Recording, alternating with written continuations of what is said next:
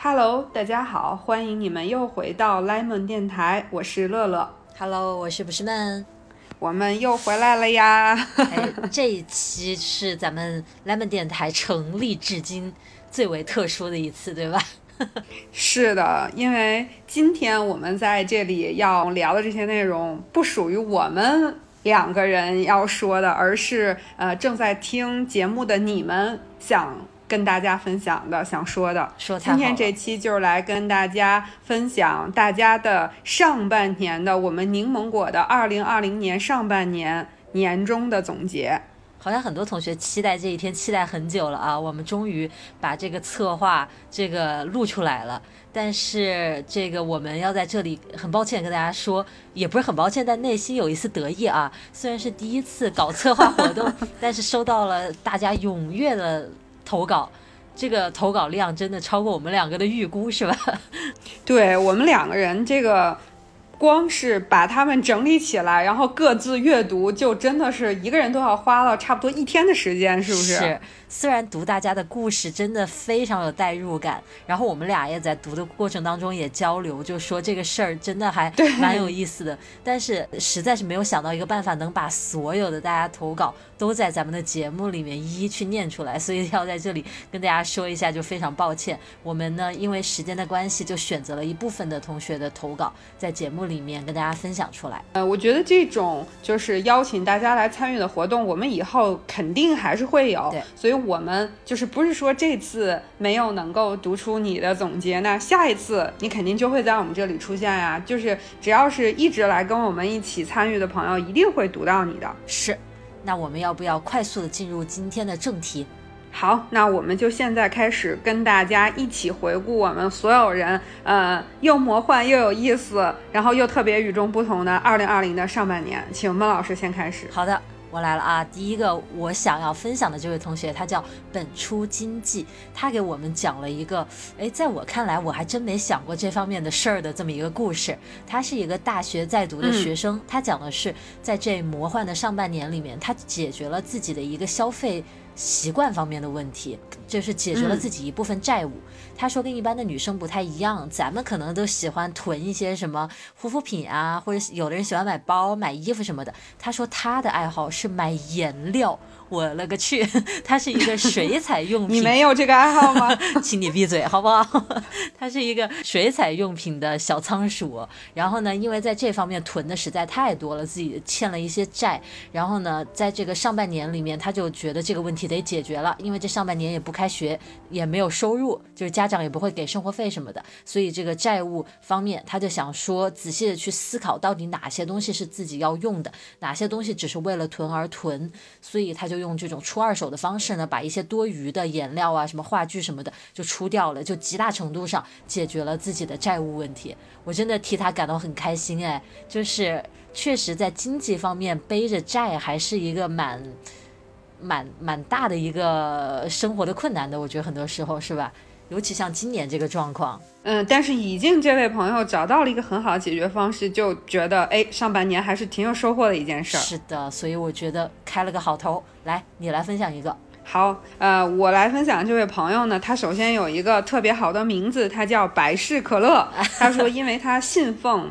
百事可乐的这个原则，我觉得是一个很好的名字。嗯，然后他讲了他的故事呢。他在二零年对他来说是一个挺难的时间，因为他是一个考研的这个考研生这样的一个身份，同时他又很担心自己嗯考不上。我觉得这种心情可能很多人都会有，反正我原来考研的时候就是这样，所以他就一边考研一边找工作。那大家知道这种情况其实对一个人的精力的拉扯是很大的。他自己也说，就是。嗯，又要去准备这种面试，然后呢，这个一旦看到了自己的这个初试的这个考研的分数之后，又要准备考研的复试，所以他就是有一个月的时间，每天都是六点多钟起床，凌晨两三点睡，就是很拼的这种。但他整个人也是被拉扯着，然后最后呢，他就是觉得自己没有考上，但是等到他来给咱们写这个年终总结的时候，他自己总结说，在二零二零年的上半年快要结束的时候，现在的我写完了论文，完成了答辩，顺利调剂到自己的母校读研。这半年里，因为毕业，我无比的焦虑，但事后我发现，你所焦虑的事情，在你往回看的时候，会变得不值一提。所以，敞开胸怀，勇敢而认真的去走你的人生路吧。我觉得特别特别棒的一个嗯总结和他的一个经历。是的，他说这个经历的时候，我想到你说你以前不就是有这个经历吗？对不对？又考研又找工作，你应该超有共鸣吧？是，嗯所以也是鼓励今年想今年要升学、要考试、要有这种工作和学习变动的大家加油！是，加油加油！那我接下来想分享这个同学，他是我们的一个老熟人，他叫芬兰的约定，你应该听过这个 ID 吧？非常是吧？非常熟悉，他非常捧我们的场啊，总是给我们评论什么的。对。然后呢，他这次的这个分享我也特别喜欢，他是这么说的，他说二零二零年上半年。他他说是对于他来说是一个有文具手账陪伴的一段美好的时光，因为疫情期间不太能出门嘛，他就在家里就有手账的陪伴，正好又有时间，就花了很多时间去研究手账这方面的事儿。然后前几天他都已经开始想二零二一年要用什么本子了，他感觉自己已经上道了，厉害厉害，感觉自己已经上道了。然后他也感觉到自己在文具这方面有很多的进步，比如说像在选本。本子选胶带的时候，现在自己就比较理智了，有自己的需求，清清楚自己的需求，也知道自己的审美，所以有了自己的选择。然后像拼贴啊，以前就是贴的比较乱，然后现在呢，就也也会贴出让自己觉得还蛮美的那种手账，所以慢慢有了自己的排版，有了自己擅长的风格。他觉得经过这么一总结呢，好像自己还挺有进步的，还挺得意的呢。然后他最后写了一句话，写了一一小段话吧，我觉得说的。特别好，他说：“这个世界既安静也不安静，安静是我们在专心玩手账时的无声，不安静的是我们的内心和生活。笔记之下是我们多姿的内心世界和精彩的人生，亦或是平淡的，这些都不要紧，能记录下这些心情也会是很好的，不是吗？”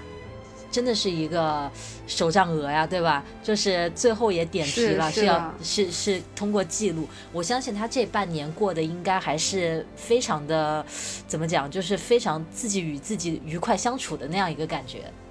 对，就是在手账里面找到了特别大的乐趣。我觉得这就是我们手账儿非常幸福，别人都比不了的一点。真的，这种兵荒马乱的时刻，手账儿都还是有自己内心的一份平静的，还挺棒的。真好，真好。然后我要分享的下一位同学啊，他这个名字呢有点不会读，好像是应该念 Fiva，，我就这么暂时这么来读了啊。他告诉我们，他在今年二零二零年上半年生活里有两个特别大的变化，呃，第一个就是。不太好的就是被劈腿分手了，然后第二个就是很好的一个变化，考研上岸了。然后他详细的就是跟我们去分享了一下他在疫情期间嘛，因为哪儿都不能去，所以就在家里琢磨做好吃的，厨艺大进。他觉得这也是一个很好的变化。嗯，然后呢，他说，其实，在这段时间呢，他也沉浸在像咱们之前所说的那种迷茫的状态里，很长很长的时间。然后他最后说，在最近的这段时间，他讲说，最近终于重新找到了状态，也想开了很多，要好好的生活，打磨出来闪闪亮的自己，一个也给自己总结出，在恋爱中绝不能把自己搞丢。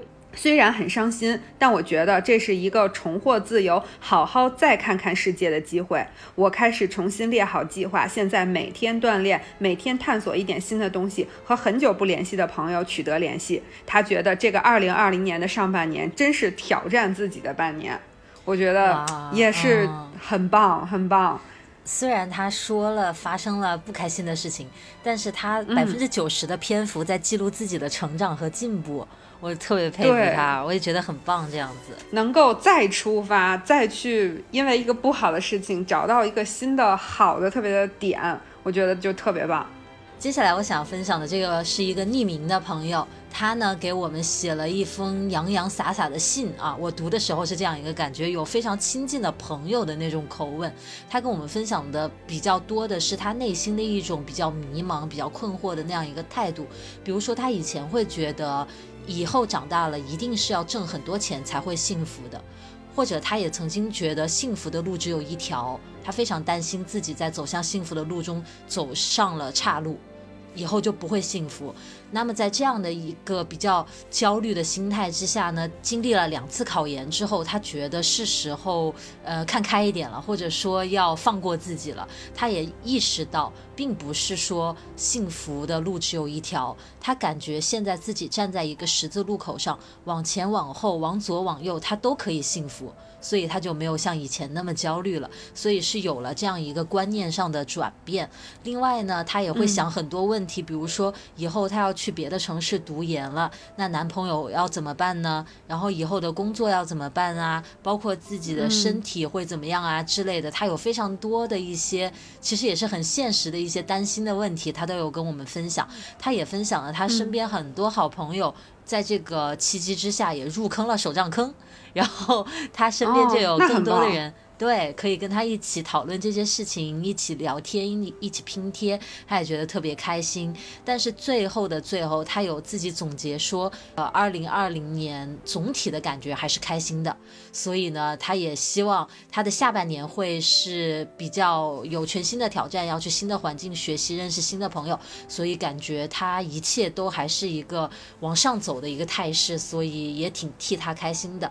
我想说，他有的那些苦恼，其实我。们都有，我相信在听电台的同学，很多人也都受这些问题的困扰。但是就像他说的，他也放过了自己，幸福也不是只有一种模样。所以我就觉得你以后肯定会过得很好的，肯定是一个对自己要求很高的人。所以加油吧！他跟我们分享这种纠结的过程，就是我们每一个人每一天生活里面的那些状态。但是 大家最后都能说。我努力，我往前走，我还是要过开心，我觉得就特别特别好。有很多时候也不是说哪一种状态就是最好的，其实就是接受现在的这个状态就很好了，对吧？然后在现有的状态里找到自己的方向，我觉得就就挺好，不用学别人。这位朋友好像是考上了北大，所以是相当优秀的，我觉得你肯定没问题的，加油。接下来，哎，我要分享的这个朋友，这个孟老师也。有看到他写的这个总结，我们两个人因为有讨论嘛，就觉得这位朋友文笔太好了，然后特别特别想把他的全文读出来，但是因为他也写的非常非常的长，所以呢，我在这儿分享的时候就尽量去给大家多读一些他自己的这个原文，因为真的觉得他文笔特别特别好。那我现在就开始啊，我首先要说一下呢，呃，他是因为想请我们帮他匿名，他说自己呢有一点点害羞，因为。自己现在也是个 UP 主了，然后有一点小害羞，嗯，然后第首先呢，他就总结说，为什么我在二零就这位朋友，他说我为什么要做 UP 主呢？说因为这个也是二零二零年发生的事情，就很值得总结。他说是因为手账认识了闷闷和乐乐，就看了我们的视频，然后听到了 Lemon 电台，然后他发现就是呃看了 B 站之后，看到了很多有趣的人和事儿，然后就觉得说看到了。这么多有趣的东西，就发现自己还是对生活有很多的这种幻想，所以他说也想去记录生活上的变化，然后这样他就成了一位 UP 主。接下来他讲的这一段呢，我自己就是特别特别的有共鸣。这位朋友呢，他的工作还是很忙的，他说自己的工作强度和压力都特别大，生活在北京，每天地铁通勤两三个小时，经常出差，呃，经常饿肚子，一直到头昏，还因为一些。问题被领导怒吼。所以他后面就出现了一些严重的精神上和这个失眠的问题。所以呢，他在二零二零年一月一日的时候正式提出了这个辞职。原本是想去工作，但是因为考虑到身体和这个精神的原因，决定先去这样 gap 一段时间。所以呢，正好又赶上了疫情。那他在这个时间就开始去尝试自己想做的事情，比如说去拍视频，我们刚才说的。然后他说这个呃手账，呃各种各样的手账都。完全没有开天窗，每天都在努力的写，然后烹饪技能蹭蹭增长。所以他在这个半年里，其实也一直在思考说未来要怎么走。他跟我们讲的是说，嗯，我的未来要怎么走？这半年我仍然没有停止思考这个问题。我知道我不能一直安静自由，也不能一直拍视频。虽然我真的很喜欢继续做原来的工作，还是选择一个更轻松的工作。我内心明白我对职业的向往，又对自己的软弱感到特别悲伤。我就是这样一个人，有时候觉得大概不会再好了吧，有时候又突然兴致高涨，对生活充满了期待。他说：“最终我都会做出一个选择，他没有那么可怕，也没有大到那么夸张。他就是他，我也就是我。无论做什么，我希望未来我能够做一个和生活并行的人。我们是相互依赖、共同成长的存在。”最后讲的这个。我就觉得，就是在这种大城市里，你看到自己就像一只小小的蚂蚁一样，可能你做出了很多的努力，做着很细碎，为生活做着很细碎的努力，嗯，但身体和精神，呃，工作也要承担很大的压力的时候，真的会有这种很丧的这种心情。但这位朋友很幸运，他很快找到了这种可以 gap 的一段时间，然后找到了自己的这个心情上面的这个发泄，或者说去表达的一个空间。是。他而且他正好趁着 gap 这个期间试了一把拍视频，我觉得其实是挺好的一个方式。这个方式你不用与人面对面的去交流，但是你又同时在与很多很多人在交流，我觉得还真是一个其实对心灵很治愈的一个过程。很多时候是的，是的。所以他在给我们写这个总结的最后，他写了这样一段话，我特别特别的喜欢，我来给大家读一下。嗯，他说。最后想说，谢谢闷闷和乐乐，熟悉的声音，熟悉的桌面，陪伴了我一个又一个夏天。我喜欢夏天，它抹去我在冬天编织的乌云，它是冰激凌和世界杯的回忆，它的昼长让我安心。在这个夏天，我还和闷闷乐乐做了一次隔空对话，呃，只希望你们不要嫌弃我的啰嗦和天马行空，希望大家未来一直都在，我们都平安喜乐。写的太好了，我觉得这个时候。太有文采，特别多观众想知道这位 UP 主是谁。我建议你们在评论里面问一下，让他自己来回答你们。对对对对对，对吧？是的，是的，对，这绝对是一个有文采的 UP 主，期待一下。的，真的非常期待。我来分享下一个人吧。这个下一个同学叫夏景，他这个挺短的，我快速的把它念一下好了。呃，他说呢，他是一个医学生。作为医学生，看到全国陷入了疫情的困境，非常的心痛焦虑。但是又因为学校迟迟不开学，度过了好几个月周末能约会的幸福时光。二次元的我呢，逐渐这画风一转撒狗粮嘿，对呀，突然发狗粮，真是。然后呢，二次元的我逐渐踏入了手账和文具的世界。本来只是想在情人节给男朋友送一本手绘相册的，却自己掉入手账坑，一去不复返。哎，这个本来想撒狗粮，结果自己又掉坑了啊，一下爬不出来了。小小一个本子承载了我整个上半年的焦虑和幸福、颓废和高效。再次翻看，有一种莫名的和祖国一起走过一段逆境、获得新生的感觉。能看见自己过去的每一天都在努力变得更好，真的很开心。这是他的总结，其实能代表很多大学生吧，在这段时间的一个体会哈。而且他还是医学生，可能就心里的感受跟其他专业的人又更不同。真的是。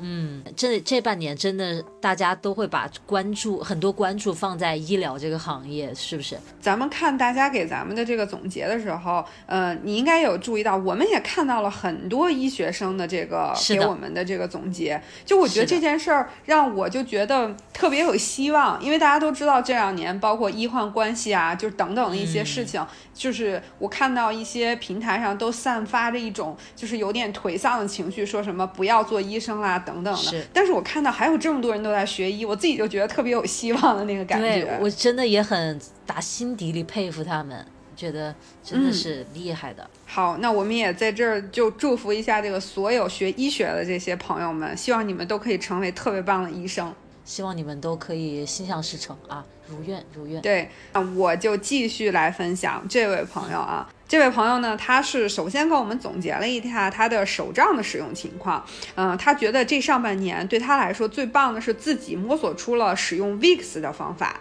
他觉得这个是一个对自己来说很高兴的一件事儿，就是每天能写土度，还能去总结。我觉得这个也是很棒的。然后呢，他后面讲了一点，就是跟自己生活和情绪相关的一些事情。他说呢，这个因为疫情关在家，然后家里呢也出了一些事情，所以抑郁症更严重了一点儿。就是他也想跟咱们所有的柠檬电台的听众、柠檬果们说，一定要勇敢的面对。多去晒晒太阳，如果可以，还要多运动运动，做自己喜欢的事儿，找到自己的乐趣。实在不行，可以寻求心理咨询方面的帮助。我自己在努力改变自己。如果在远方的柠檬果，你也在烦恼的话，我希望通过 Lemon 电台告诉你，我们永远不是一个人，要勇敢，生活会好起来的。就是哇，虽然自己情绪有问题，但还是想跟我们所有的。柠檬电台听众一起都去努力的好好生活，是就觉得虽然他自己还在这样一个状况当中，但是他都不吝啬自己的力量，都想要散播这个自己的力量给别人，我觉得好感人呢。是是，我也希望这位朋友就是，嗯，虽然这在这里不能读你的名字，但是我跟孟老师也都特别希望你自己的这个情绪能越来越好，能够嗯找到自己生活里面特别有意思的事情，变得越来越好。我觉得我们能做的可能就是坚持不要割我们的 Lemon 电台。有很多人提到说非常喜欢有我们的这份陪伴，所以我们会努力把这个事情做好，把它做下去。我想分享的下一个朋友呢，他叫做一个比喻句，他是这么说的：他说这个颓废的二零二零前半年啊，他要来跟我们分享一下，希望不会丧到我们。他说他是从年二八一直休到了五一，五一之后呢，才开始在线上办公。线上办公听起来是很爽啊，很自由，但是自己试过之后才发现，你根本就没有上下班的这个区分了。你感觉好像二十四个小时都在工作，也没有出门运动，所以精神和身体上都会觉得比较累。他呢又是一个自认为不太能坚持的人，像以前呢试过，比如说看书看两天就不看了，减肥呢减减就不减了，也试过手账、水彩什么的都半途而废了，所以他自认为是一个非常容易放弃的人。那他呢现在他有一个很困扰他的事情，就是减肥这件事情。他说他身高 这一段原话啊，我身高一五五，体重一六零。如果别人是汉字日的话，我应该是约，然后是一个特别逗的朋友。子曰的曰是不是？是的，子曰的曰。然后他就说也没有什么别的原因，就是懒，就是怕苦，就是没有毅力，没有计划，躺着和食物是给他最大快乐的。那么他给自己的定的这个目标呢，是如果今年能瘦到一百三的话，就是。是算是非常有长进了。他说：“你看，我又在幻想中减肥了。不过我还是会又一次开始减肥，为了身体健康一点，为了衣服好买一点。对，就是这样。然后呢，他就是说，感觉给我们写这份总结也是一个自己和自己好好对话的过程，所以他也很开心有这么一个机会去做了这么一番总结，也感谢大家的聆听。我觉得也很真实。”就是 非常 real 了，对吧？是吧？就他可能刚好是在，就是他说了一些事情，比如说减肥啊、手账啊，就是没有坚持下去。那可能我们没坚持下去的事情也多了去了，多了，对，对吧？对，太真实了。所以就是，反我们俩也是长期跟减肥奋战的人呐。我们要是减得快，还不是早就减完了？所以咱们都一起奋斗，没事儿，一起加油。对，而且我跟你讲，这位朋友，我跟你说，就是只有长期的，咱们每天都在开始减肥，每天都在开始减肥，咱们才能减下去，你知道吧？对，那个吃两天的苦，还不如不吃。完了，这句话是不是给他不减肥的理由了？算了，我不说了，你来分享下一位吧。就是就是这位朋友啊，他的这个。嗯，职业比较特殊，然后他跟我们在分享了一段他的这个比较特殊的在疫情期间的这个职业经历，呃，我也是特别想读出来。我先来自我介绍一下，我是一名外航空乘。他听我们莱蒙电台，他自己讲说，嗯。听了我们这个节目，感觉抓到宝了，因为每次航班前化妆的时间的时候，都是我们去陪伴着他。哎，我觉得这个我们特别特别的真的荣幸。对，然后他就来讲他在疫情期间的这一段经历。他说，因为疫情的原因，我们的航班被取消的几乎所剩无几。回望这半年来，最大的关键词就是疫情了。它来势汹汹，并且给那些未曾抓住中国防疫抢出来的宝贵时间的莫名自信之人劈头盖脸的好一顿折磨。说实话，这半年我不开心，航空业受到重创，饭碗没丢，但也没了收入。就算继续飞，我也是。心惊胆战。作为空乘，疫情期间顶着头皮飞的那种恐慌，我不知道多少人可以理解。大家都在表彰歌颂医护人员，我也认为他们真的非常的伟大，牺牲了很多。但我们这种未被提起但也在一线的人，我觉得也应该一点。也应该有一点理解的声音，因为我们和国内航司不同，国内疫情被严肃对待的早，飞机上的服务在逐步取消，避免空乘和乘客的接触，而且配备了口罩、护目镜，甚至防护服。可是我们疫情初期戴口罩，可能被外国乘客们误解，被同事们嘲笑说不至于吧。服务一点没减，标准一点没变，还航班该咋飞咋飞，心里发怵也不敢请假，真的很难过。到三月底左右，全球彻底大爆发，我们的航班也才突然被取消干净了。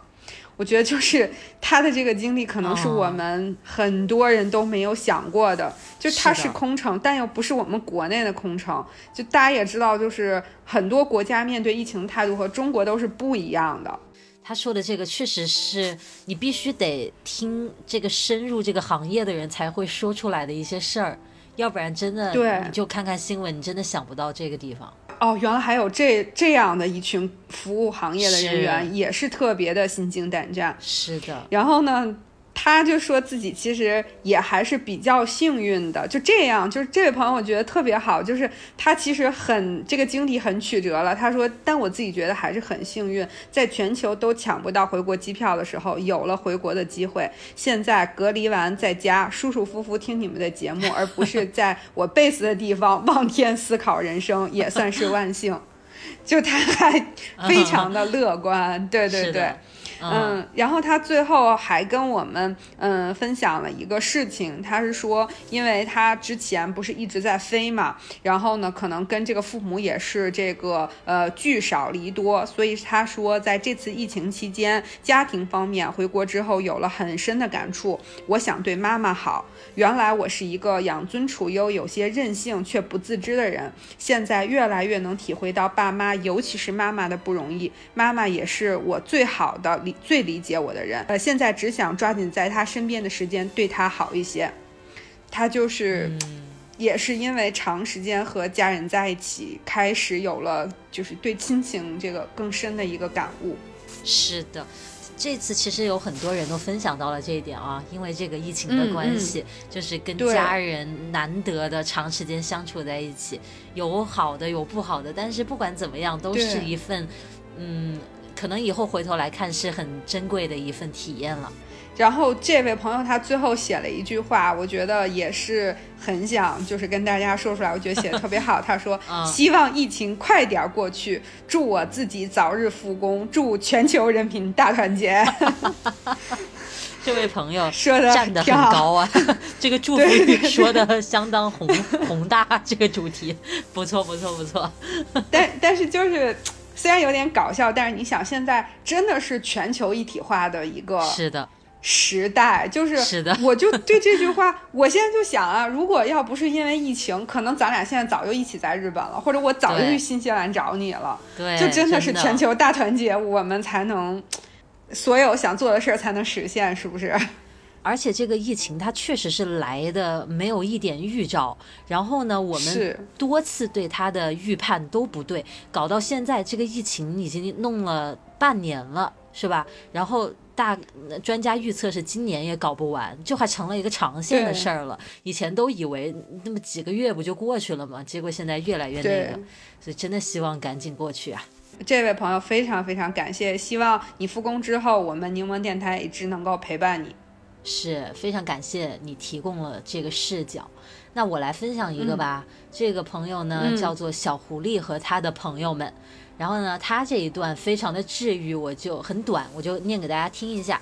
他说：“呃，Dear 闷闷乐乐，这半年啥正经事儿没做，去年底辞职了。原本计划要继续读书的，结果赶上了疫情，就只能在家宅着。心情其实挺忐忑的，担心未来，有时候会感到很焦虑。但是我也有在积极的调整自己的状态，有尽量早睡早起，做一些运动。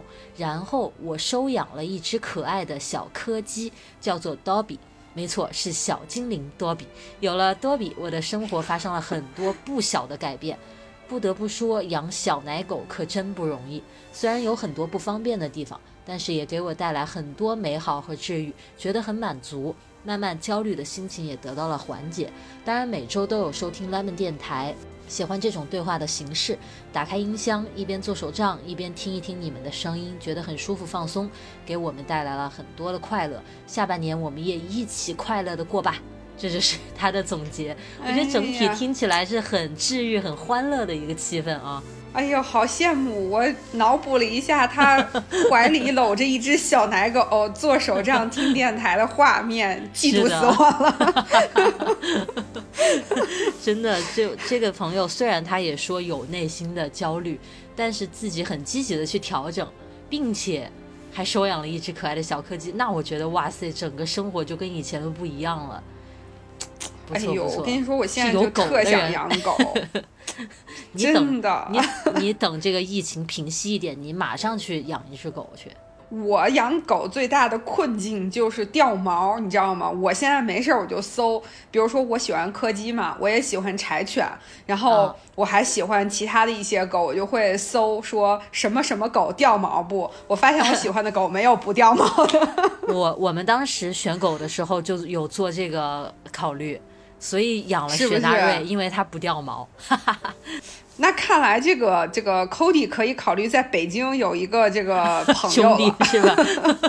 对，好的，期待那一天啊！我一会儿就告诉他。好，好，好，来，那我就继续来分享。对我下面要分享的这个朋友啊，他叫卢比，卢比，卢比杠，也是一个呃。医学的学生，他说，呃，因为他自己提到说，在去年底刚买了这个 Hobo 的大五年，准备记录这五年从本科医院实习直到研究生毕业这段人生最重要最重要的日子，嗯，然后呢，他中间也写了一些自己的一些变化，包括说自己怎么去拼贴找方法，嗯，他就是。呃，一边记录着自己的这个医学生的生活，一边去尝试着做手账。然后他最后想说的是，十分庆幸我的好闺蜜也跟我有同样的兴趣爱好。写完手账，我们就互相分享，也在松懈的时候相互鼓励。二零二零年有手账的陪伴，我相信我会越长大越不闷，越欢乐。然后他还要强烈的这个就是提示我们。啊，一定要读她的这个，因为她已经提前向他们的这，她向她的闺蜜预告了，一定要让她的闺蜜做好准备来收听我们这个节目，有她的这个告白。我期待我们这一期节目上线之后，在评论区找到卢比卢比卢比的评论啊，让我们呃让我们知道一下你的闺蜜听到这一段之后是做出什么样的反应，好不好？也期待看到你闺蜜的评论。对，你说我是卢比的闺蜜，我听到了。对对对。可以可以有意思，嗯，主动 cue 我们这样的就是没办法，那必须念出来，对不对？好，那么我下一个要分享的这个同学呢，他叫子飞鱼，他跟我们写了非常长非常长的一封总结，我也觉得更像是一封信，是他说了非常多生活的细节，我一边在读，我都甚至有一点感觉在看那个《请回答一九八八》。就是他说的是非常生活、非常细节的一些事情。他呢前面有讲到这段时间，因为一直在家里嘛，然后我觉得他是一个观察力很强的人，他写的也很容易去读啊。虽然写的很长，他说他爸爸呢现在是退休了，那就突然生活有了这么一个变化嘛，就成天都会待在家里。他才发现呢，就是他爸说话可能属于不太好听的那一种，就经常会对他妈说的一些话就让人很难以接受。但是正好撞上他妈这个时候呢，又身体出了一些状况，所以整个就觉得他们相处的模式很不健康。然后他妈身体。也不太好，所以他那段时间也非常的焦心。后来呢，他渐渐就是意识到，其实他爸也不是说人，呃，这个有什么坏心，只是说这个话可能说的让人觉得听起来比较不太舒服，所以有时候他也会指出他爸这样的一些问题。然后渐渐的呢，他就发现。他爸妈之间的相处就平静了很多，所以生活在慢慢的往好的方面去变化。他也发现呢，像之前他会觉得他爸有时候说的一些话很刺耳，但是其实行动上他爸对他们家是非常关爱的。比如说他妈生病之后呢，不太能闻那种比较强烈的气味，他爸就会专门去打开抽油烟机，或者专门去阁楼上去抽烟，然后或者。他妈不太能做家务，不能做饭了，他爸就每天都全包了，所以行动上是非常支持这个家的，只是可能有时候口头上就刀子嘴那种类型啊，豆腐心那种类型，感觉是他就传，感觉他爸爸是传统传统爸爸的，是吧？就是，我也觉得是的。他说：“现在反正他们三个在家呢，都能够有说有笑的聊天了。另外，他分享的一方面也是来自债务这个方面。他就是说，呃，简而言之的说呢，家庭的影响占三成，七成是欲望驱使。”一开始借钱就一发不可收拾了，拆东墙补西墙，就这样慢慢的就是滚雪球一样越滚越大了。但是他就是开始意识到这个问题，于是就开始想要解决这个问题，就开始攒钱啊，包括自己做一定的规划，在买东西之前去保持理智，去分析我到底是需要这个东西，还是我就是欲望驱使，非要想去买东西而买东西。就这样慢慢的呢，这个债务方面也有一定的缓解了，然后他。就反正写了非常多的细节，这是我的一个总结啦。但是我想告诉子飞鱼的就是，我们在读你的这个分享的时候是非常。嗯，非常感谢你的分享，就是我们读的时候也非常的代入，也很喜欢你的这份分享。所以因为时间关系，我就这么概括的跟大家讲一讲了。真的读下来就觉得每个人都不容易，虽然大家可能多数说的也不是那种天塌下来的事儿，但是确实每个人在生活中都有自己的小烦恼。嗯，我觉得真的非常真实，他的这个总结。我看到就是他写到里面有一句话，我觉得也是挺有感触。他说：“嗯，现在才明白了，就是和自己的家庭和解是什么意思，也开始能够去好好的规划自己的生活。”觉得他的这个落脚的这个地方还是特别的，让我们有一种就是。叫什么？走过艰难，对，走到走过艰难，开始去顺畅的这个过程。下面要分享这个朋友，这个是我非常非常熟悉，因为他是经常有给我评论的一位朋友，他叫做米糖，嗯，对他还知道挺多的，因为经常来跟我互动。他也是一个在国外读书的朋友，所以大家知道这个今年在国外读书其实还是挺坎坷的，因为当时就觉得是国内疫情严重，后来国外又疫情严重。重了，然后所以他就是自己说这个。呃，不知道是不是运气太好，改签的四次航班都被取消了，从二月改签到了五月呀。然后全球疫情爆发，让他这学期真的不能去国外上课了，所以他现在就是安心在家听网课，就整个是这样的一个过程。然后呢，他有一个特别开心的事情，呃，这段时间就是年初的时候，呃，在 B 站上遇见了一个现在两个人已经成为非常好的一个朋友的这样一个人，因为他。他们是对于迪士尼的一些。呃，分享而成为朋友的，年纪相仿，爱好相同。疫情期间每天都会聊，而且会时不时的互相寄一点小礼物，还会能收获这个惊喜。是他自己写到说，呃，这个月底我就要飞去上海迪士尼找他面基了，想想就很兴奋呢。两个人在上海吃喝玩乐，然后我要说的是，他前两天告诉我他没去成。啊，你这还有后续是吧？因为这个后来不是好像疫情，国内北京这边不是有一点变动吗？可能各个城市又都严格起来了。呃，米糖，我还是希望你能够尽快去上海面基的啊，去见见这位在 B 站上认识的好朋友。是的，这一天希望他不不要太远啊。这个 对对，这个这个机票啊什么被取消的事儿，你也经历的太多了，实在是。我觉得这个经历还挺有意思啊。如果不是疫情的话，可能也没有这个机会在网上遇见这么好的朋友。接下来我要分享这个朋友，也是经常给我们留言的一位朋友，叫这有绯闻啊，你听过吧？啊，这是咱老朋友了。他的这个分享很短，但是挺有意思的，我觉得很多人也会有共鸣。他说，我在二零二零上半年的时候是处于比较散漫和心不在焉的，手账也写的比较水，成绩也下去了，想把成绩提上来也提不上去。想了办法也没有用，被老师请去办公室灌了一大碗鸡汤，灌完鸡汤就只是热血了一节自习课。现在六月份就开始慢慢的努力回来了，感谢 lemon 电台在我失落时陪伴着我，就是这样，被老师灌了一大碗鸡汤，只扛了一节自习课，这老师这个鸡汤不够浓，是不是？这个老师有点伤心啊。这个咱们 lemon 电台也是经常会有鸡汤的，所以要锁定我们啊，不要走开。对对，我们会持续给你灌的。绯闻继续来听我们。是的，绯闻加油，把成绩搞上去啊！那我就继续来跟大家分享下一个朋友。这个下一个朋友呢是叫做想吃大阪烧。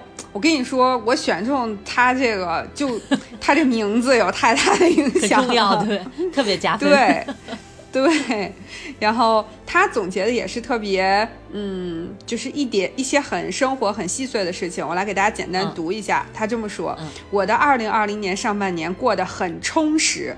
首先，疫情在家里尝试了很多的室内运动，体重有一点点减下来，体脂也降低了，感觉很快乐，很有充实的感受。和姐妹们一起打卡瘦身很快乐。健身真的要找个伴儿，不然好难坚持下来呀。再来呢，就是手账的利用率也变高了，看了。两位的手账视频也改进了自己记录的方式，目前写的很快乐。那现在呢是考试周，把两位的电台当复习划重点的 BGM 听，很喜欢很喜欢，谢谢两位。而且呢，他说，因为他现在是大一嘛，上个学期就差一点点就能够拿到奖学金了，所以也希望你这两天考试要加油复习，争取这学期把奖学金拿到，然后多多来给柠檬电台投币。是的，真的，你加油啊！他还说，因为想要把做到的事情大声说出来，想要努力的目标也大声说出来，所以不匿名，大家一起加油，非常霸气。是，大家这个最近我知道，好像这个高中，然后下周就该高考了嘛，就是我们也在这里希望要考试的、要升学的朋友都能有特别特别好的成绩。是的，大家都加油起来。下面呢是来自一位匿名的朋友，他说因为疫情的关系度过了很不一样的半年，没有办法返回工作地，让我和爸妈待了很长的假期，相对以前呢已经长了太多了。虽然没有做特别的事儿，就是普通的生活着，但很开心。后来就去了武汉援助，带去了手账本，带去了手账本，但没能每天都记录。但翻看过去的记录，还是会感慨万千。自己能健康，父母依然健在，就足够满足了。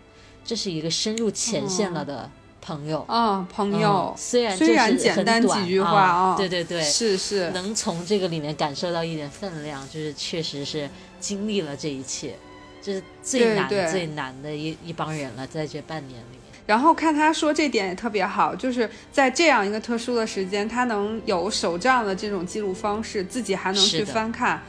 真是属于咱们手账儿一种，就是很独特也很珍贵的回忆方式。是，真的，我们都成了历史见证者了，而且都留下证据了。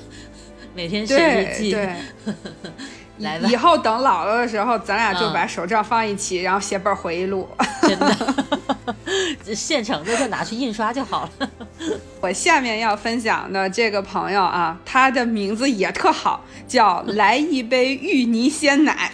你看，吃完大阪烧来喝芋泥鲜奶。就是这位朋友他分享这个事情也是很细节、很日常，就是呃写手账啊，然后上网课呀、就这样。嗯，然后他说了一句话，我觉得。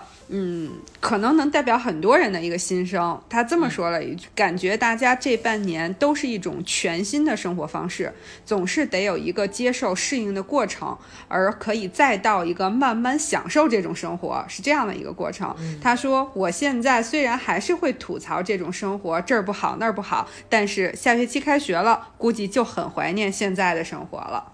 是，就是特别，嗯，我觉得我可能也会有这样的一个心态。”就是会发生一些变化的时候，会嫌东嫌西，但是你慢慢的在里面找到了自己节奏的时候，就乐在其中了。这连四季变换不都这样的吗？咱们俩每年固定的互相羡慕，对吧？你冬天羡慕我夏天，我夏天羡慕你冬天。对，然后对吧？然后过了半年又开始进入这个循环，就是这样的。是是，挺好。我觉得就是在这样一个过程里，就还能去找到这个生活里面可以去享受的这个部分，我觉得也是特别棒的一个角度。我想分享的这个朋友叫卷卷一下，他写的这一段我读了之后，我觉得就是又振奋人心又感动，所以我想要读出来跟大家分享一下。他说。今年开头，我在封城的当天，连开十个小时车返回武汉，重返我的岗位，开始抗疫。大年三十儿，看到微博、朋友圈里的疯狂刷屏，我压力巨大，眼泪完全抑制不住，一个人在出租屋里很压抑，打电话给我男朋友，给朋友一点点的排解自己的情绪。疫情的各种正面、负面消息，每时每刻都在冲击我，可是我没有选择。大年初一，我门诊穿着厚厚的防护服，将自己包裹得严严实实。我突然不害怕了。面对病人，我必须冷静。下班回到自己的屋子里，我呆呆地坐了一个小时，之后开始刷手机。我的负面情绪又上来了。我觉得这样不行，于是我关闭了朋友圈，删除了微博，打开本子，开始写下自己的情绪，开始看书。于是我慢慢平静了，也调整过来了。现在回想那段时间，很佩服自己。原来自己是可以做到的。虽然是一个医生，比普通人有更多的专业知识，但面对生死，都是第一次做人，谁又不害怕呢？真的很感谢和我一起战斗的战友，一直在我身边的家人朋友，一直坚强勇敢的自己，厉不厉害？棒不棒？厉害，真的，就是一个真正是。奋斗在武汉一线的医生朋友的分享，特别的真实又很有力量。在这个时候，我就会觉得，真的我们做这个企划就非常有意义。真的收到了，在这样一个大环境之下，各行各业、各种身份、各种年龄的人在经历的事情的这样一个总结，我觉得真的是的。哎呀，我们 lemon 电台的听众相当之广啊。是的，是的，我那天刚开始看他们的时候，不是还跟你说，我小时候以前听那个一个这种类似于呃我们这样的一个跟大家聊天的电台的这个节目，当时就觉得做那个主播会是一件很幸福的事情。我现在就体会到了这种幸福，就是我们坐在这里就能看到很多人的故事，大家也很掏心掏肺的跟我们和所有的听众一起去分享。就是在这个过程里，大家在掏空自己，也在治愈我们。我我就觉得特别幸运的是，我们 Lemon 电台的听众和我们一起形成了这样一个圈子，这样一个社区的感觉。大家都相对来说非常的真诚，非常的透明。就确实像你说的，一旦要分享，大家都是掏心掏肺，都是有什么都说出来，就特别的真实。就 非常感谢大家的这这种真诚以待吧。那我就继续分享这位朋友啊，我念出他的名字，包谷小丸子，大熟人了，熟不熟？太熟。他还说。如果可以入选，不要匿名，请大声说出我的名字。我是闷闷乐乐和 Lemon 电台的忠实听众。他没说谎，他没说谎。嗯，然后他在这里面是一个很简短的总结。然后，呃，我觉得就放在你刚才说的这个朋友的后面，我我就觉得是一个特别温暖的人间的一个感觉。我给大家读一下啊，他说：“我是一个大龄学生党，原本二零二零年的上半年计划应该在实验室里疯狂做实验，追赶毕业的脚步，但是却在老家一待就是大半年。我猜这宅家半年对很多学生党来说都是闲得发慌的噩梦。然而，由于我去年年底生了宝宝，所以这半年完全就是在家安心带娃。之前担心如何能一边照顾孩子一边完成学业，如今却可以看着小家伙发生一点一点的变化。所以，二零二零年我是不希望重启的。感谢小家伙带给全家人宅在家的快乐。就，我就觉得。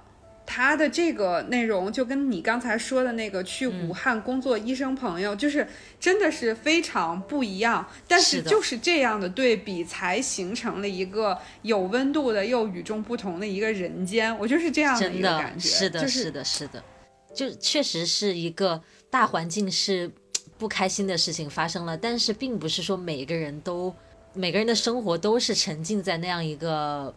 就是悲伤的环境里啊，确实也会有。正好因为这个契机，然后享受了一段难得的清闲。正好他又刚生了娃，就正好这段时间可以陪着孩子成长，真是有意思。下面我要分享的这个朋友是来自马来西亚的小七，他的 ID 叫 Seven 七影，他是一个刚入职不到半年的小学老师。一开始呢，也是在在这里容我感慨一下，我们还有马来西亚的听众哎，那这太影响力是不是？你开什么玩笑？我们几百万的粉丝遍布全球，好吗？这个小七啊，我继续来分享他的故事。他是一个刚入职半年的小学老师嘛。然后呢，他也是一个喜欢文具、喜欢手账的这么一个同学。那么从三月份开始，马来西亚也开始行动管制，所以学校都停课了嘛，他就开始在家工作。那同时呢，他也给自己报了很多网课来充实自己、填满自己的时间。但是在这个过程当中，就跟家人有一点点小的冲突，就。长辈啊，家人就会觉得你应该在待在家里多陪陪老人家呀，去聊天干嘛的？你怎么总是埋头干自己的事情呢？但是小七呢，又是一个非常享受这种独处时光的人，所以在这样的质疑之下呢，他自己的情绪也波动的比较大，也不知道要怎么去找人聊这样的话题。但是他就是在这个过程当中呢，每天就坐在书桌前，把自己的这些所思所想，通过写日记的方式写下来，和自己去对话。慢慢平复心情，整理思绪，最后才用短信的方式和家人沟通，然后面对面的把事情聊开了。所以也是，嗯，虽然家人之间有一点小冲突，但是最后也很好的解决，这这样一个结尾。那么现在要进入六月份了，他们学校呢也准备要复工了，所以自己的生活节奏也慢慢的恢复正常了。他现在也很开心，每天开车去学校的路上呢。就会打开最喜欢的 Lemon 电台，听听我们的聊天。有时候他还会自言自语的回应一下我们，他很享受在这样的小世界里面。然后他最后有写到这样一段话，说：二零二零年对所有的人来说都是一个新的生活常态，很感激自己拥有一个爱写、爱记录生活的习惯。回看自己今年下来每天的心情和做过的事。仿佛是坐过山车，起起伏伏。相信自己往后的日子，虽然还是会有欢笑、有泪水，但是一切都会过去，一切都是最好的安排。我们的观众都这么有文采，我们俩怎么混呢？真好，我就觉得。哎呀，就又想到了这个，真的得全球人民大团结。你看，全 全世界都是一个 一个样子，对不对？对。然后都一样，就是因为疫情困在家里，然后跟家人有点小冲突什么的。对。国际现状，这是国际现状。对。然后大家也都还有自己的解决方法，就可见我们手账儿真的是厉害。我们手账儿都很有办法。我非常喜欢他的这个总结里面传递出来的一种平静的气息，就是他虽然有讲到家里有冲突，但是他整个人给我感觉他没有受到情绪太多的这个牵扯，他还是在通过去书写、去记录，慢慢的去平静自己，控制情绪，尽量的去沟通。特别喜欢他传递出来的那样一个气氛，我觉得。特别让人是平静。是嗯，今年这种疫情，就是大家情绪都很容易不好的时候，就是嗯能够去还原到说，我就去呃想办法去改变这个事情，去做一点可以做的事情，就是是这个就其实挺难能可贵的一件事儿。是的，所以非常嗯感谢小七的分享。下一位呢，他虽然要求匿名了，但是呢，我来给大家读一下他写的具体的内容。他说的第一句话就特别的逗，我觉得。啊，啊，我给大家念一下啊，这位朋友这么说的，他说：“今年我就是一直很符合积极废人的说法，疫疫情隔离在家，坚持了两个月，每天背单词，但成习惯断了几天之后，有点捡不回来了。” 现在争取学生组织留任的机会，感觉受到打击很多，只是一时的刺激。想让责任这种东西推动一下自己，让自己积极的时间占更多数，想要变成一个更好的人。嗯，还有很明显感觉这半年跟父母的关系亲近了不好不少，呃，沟通顺畅很多，希望下半年能更好。这朋友太谦虚了吧？这哪里废人啊？积极是很积极啊，也没有废人啊，对对不对？呃，我觉得积极废人是今年的一个常态，就大家嗯也要试着接受积极废人的这种情况。是的，这老天赐予你当一次积极废人的机会，你就享受一下当积极废人的感受吧，对吧？下一位朋友呢，他也希望匿名。他这个故事跟大家前面的真的还不太一样。他是这么说的：嗯二零二零年的第三天，知道了自己是被领养的。亲生父母那边的人找上门来，想让我认亲，这是他的最一开始的开场，就是直接，我都觉得我在看故事，你知道吗？他也说，嗯他说嗯电视剧里的桥段就这么突然出现在了我的生活里，所以那个阶段那段时间，觉得整个人都不好了，呃，觉得无法接受这个事实。然后五月份的时候呢，确定了自己是有轻度抑郁的情况。所以整个一开始这个就是确实啊，在这样就就突然接受到这样一个消息，你说谁能坦然接受呢？他说，所以呢，嗯。虽然这段时间疫情是上半年的主角，但是他因为自己身世的这个问题，让他完全没有心情去考虑疫情这方面的影响了，因为生活完全变了，完全被这个事情打乱了。所幸的是呢，在这个过程当中，后来他遇见了一些愿意去听他去唠叨、去讲述的，也不会轻易给他提要求的朋友。所以在五月底的时候呢，就开始了慢慢尝试和自己去和解，也开始接触冥想，开始运动，去调整状态，投入到工作当中，也就慢慢的这样去试着接受这个现实。然后呢，他后面也分享了很多，说他很感谢 Lemon 电台的出现，因为在这个过程当中，很多时候就是在他应该是指的是他有这个抑郁的时候吧，就情绪不太好的时候，他很多时候听。别的东西就是脑子会一直胡思乱想，就无法 focus 在什么事情上面。就除了听音乐，就是反复的听我们聊天。他觉得从我们电台里面有很多收获，因为他很容易陷入到自己的情绪里面，所以呢，他也会觉得呃自己给身边的朋友会带去负面的影响，但是他又没有找到一个合适的办法来调整。但是也是因为嗯这件事情，让他彻底的从原来的消极情绪里面走出来了。所以我觉得这个朋友虽然说他经历了很多，但是也嗯一直能从他的话语里面感觉到他在努力的去想要挣脱这种负面的感觉，他想要找回他生活的那个状态。所以我觉得这一点还是看着让人还是觉得很充满希望的。他最后也说，是是，嗯他最后也说，毕竟过了最黑暗的那段时间，黎明就在不远处了。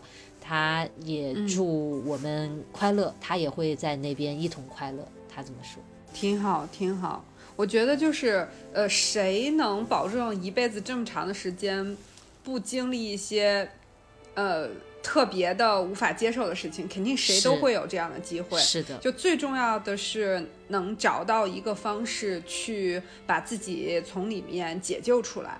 是的。我觉得，尤其像他嗯经历这样的事情，那难免会有一段消沉的时间。人就是很难拔出来，对吧？但是我看到他会很积极的去调整自己，虽然自己状况有时候会不好，但是他也没有说要放弃，也没有要就这样消沉下去，所以我就觉得这个朋友真的是。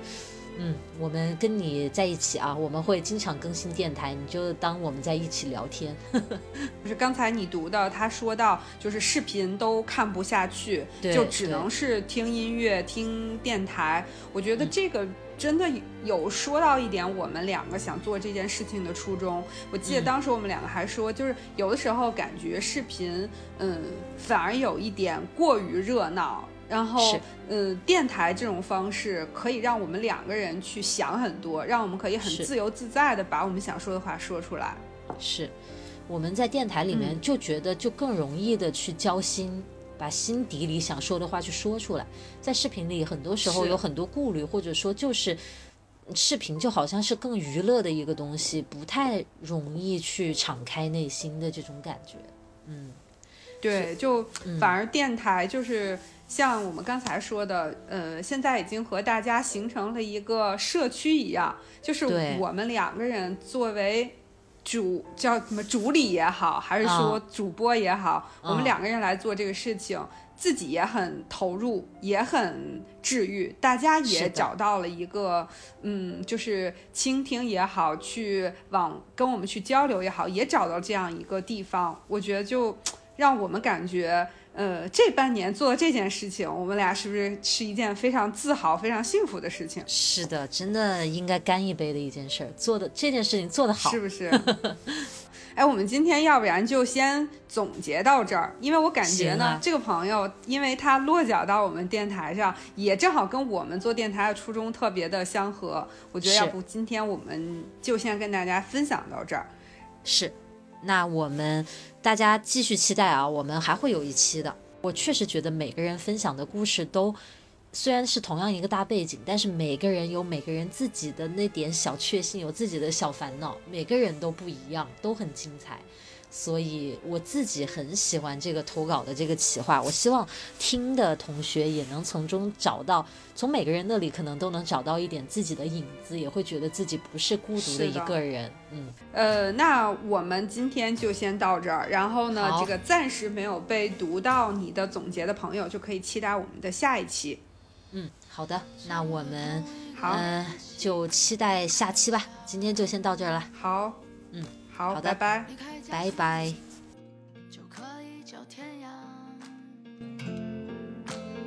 学别人巧舌如簧，在书里找各种榜样，随时准备着各式各样的悲怆。差不多同一个年纪遇见他，遇见他几天。出家，